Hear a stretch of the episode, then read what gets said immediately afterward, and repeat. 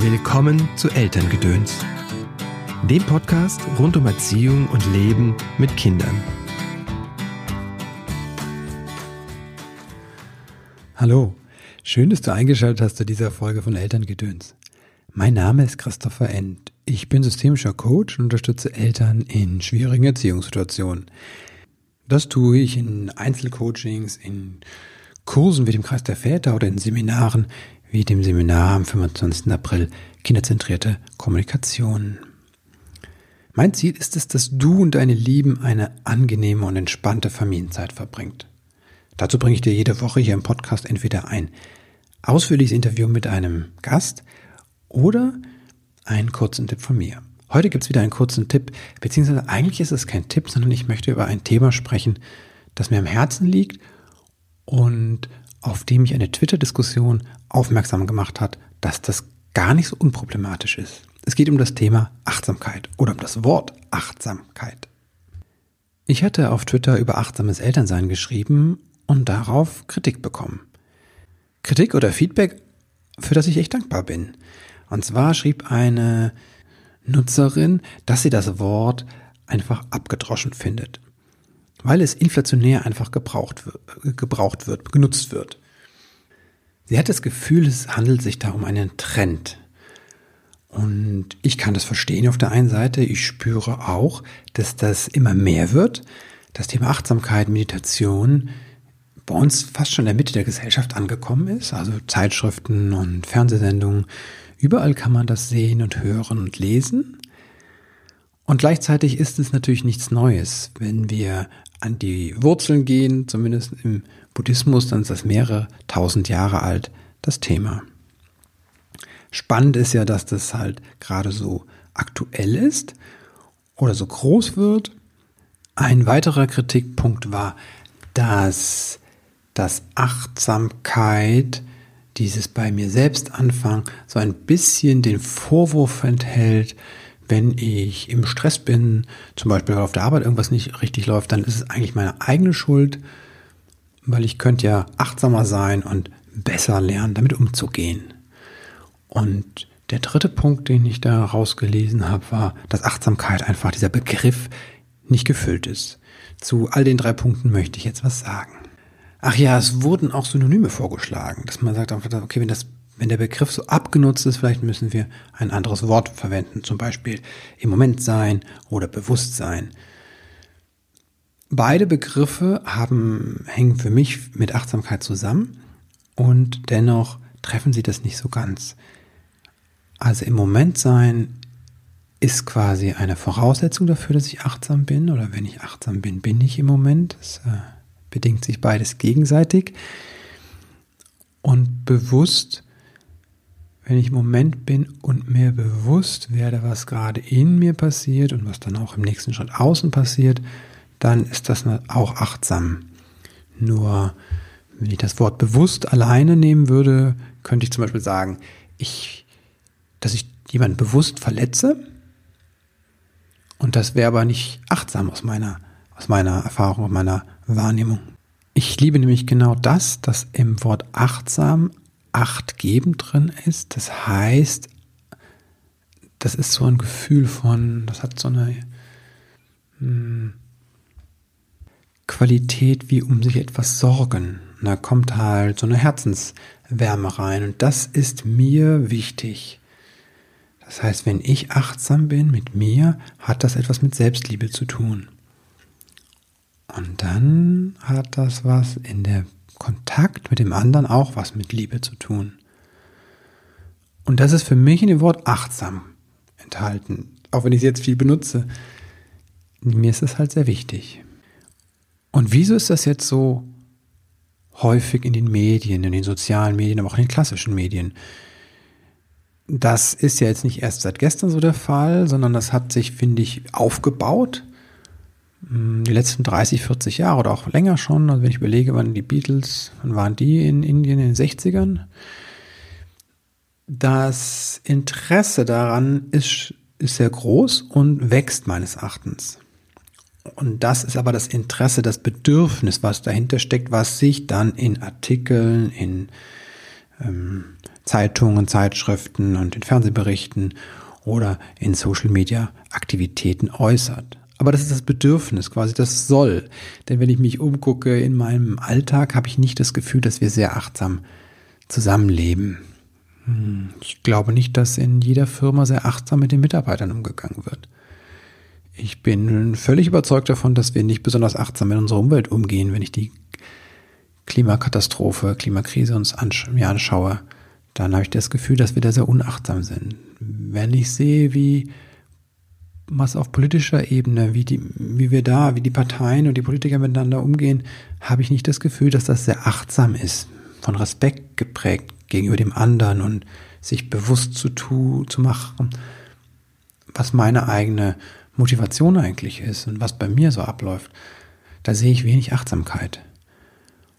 Und daher glaube ich, dass es eine große Sehnsucht danach gibt, einfach nach einem liebevolleren und anderen Umgang miteinander, der von Respekt und Achtsamkeit geprägt ist und der zu einer Verbundenheit führt. Verbunden mit mir selbst, verbunden mit den anderen und verbunden mit dem großen Ganzen, mit der Natur.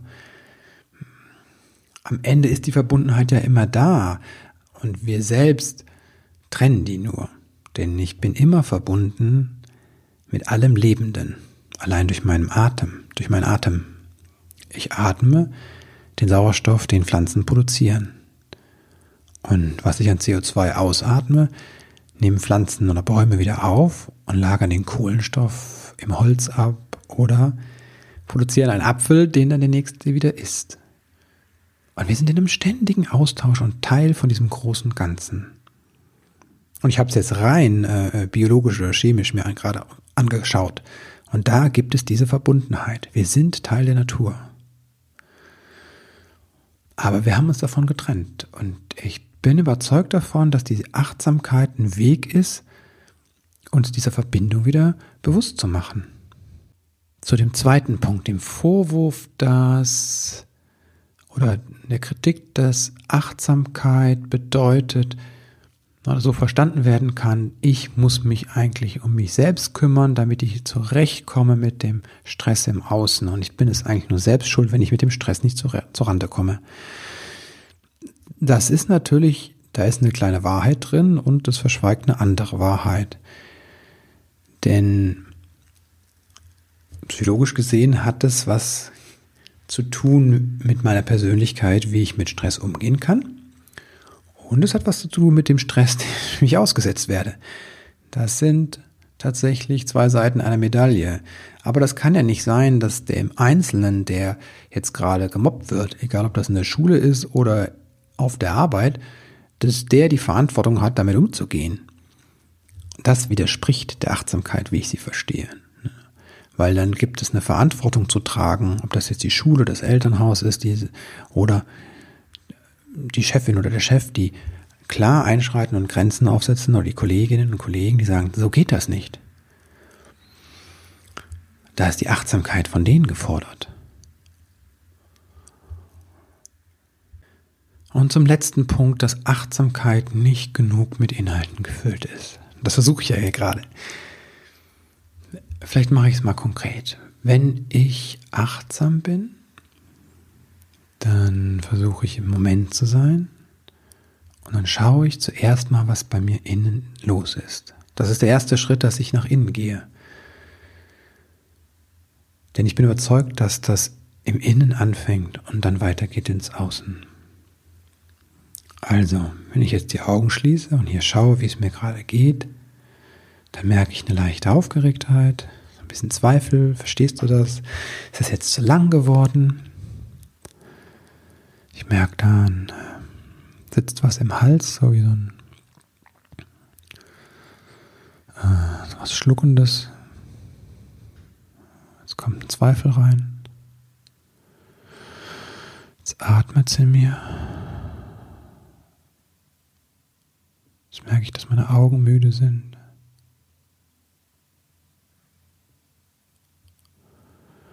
Jetzt habe ich Befürchtung, dass ich zu lange still bin.